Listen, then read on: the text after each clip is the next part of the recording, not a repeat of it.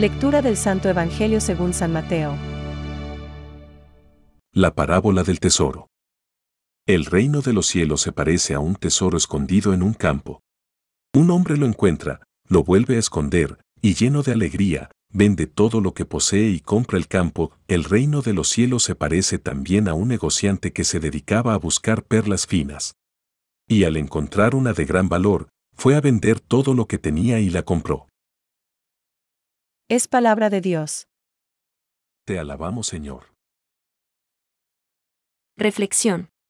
Vende todo lo que tiene y compra el campo. Hoy, Mateo pone ante nuestra consideración dos parábolas sobre el reino de los cielos. El anuncio del reino es esencial en la predicación de Jesús y en la esperanza del pueblo elegido. Pero es notorio que la naturaleza de ese reino no era entendida por la mayoría. No la entendían los anedritas que le condenaron a muerte, no la entendían Pilatos, ni Herodes, pero tampoco la entendieron en un principio los mismos discípulos. Solo se encuentra una comprensión como la que Jesús pide en el buen ladrón, clavado junto a él en la cruz, cuando le dice, Jesús, acuérdate de mí cuando estés en tu reino. Lucas 23:42. Ambos habían sido acusados como malhechores y estaban a punto de morir. Pero, por un motivo que desconocemos, el buen ladrón reconoce a Jesús como rey de un reino que vendrá después de aquella terrible muerte.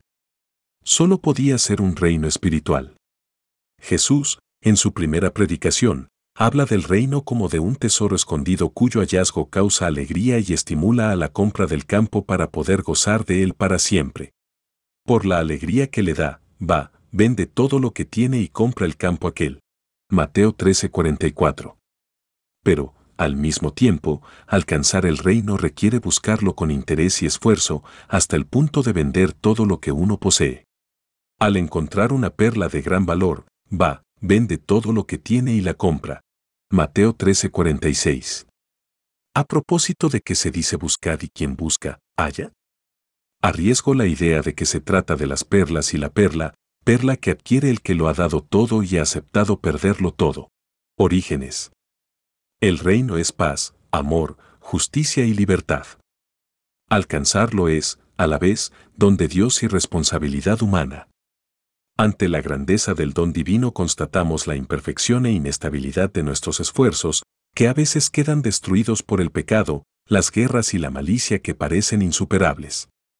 No obstante, debemos tener confianza, pues lo que parece imposible para el hombre es posible para Dios.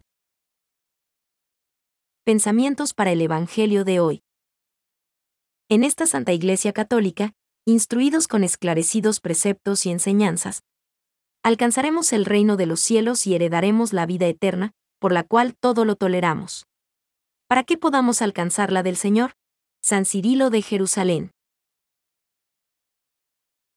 Vale la pena dejarlo todo por este reino. Es el tesoro enterrado en el campo. Quien lo encuentra lo vuelve a enterrar y vende todo lo que tiene para poder comprar el campo.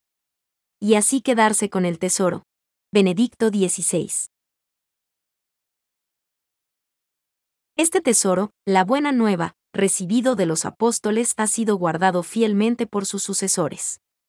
Todos los fieles de Cristo son llamados a transmitirlo de generación en generación, anunciando la fe, viviéndola en la comunión fraterna y celebrándola en la liturgia y en la oración. Catecismo de la Iglesia Católica, número 3.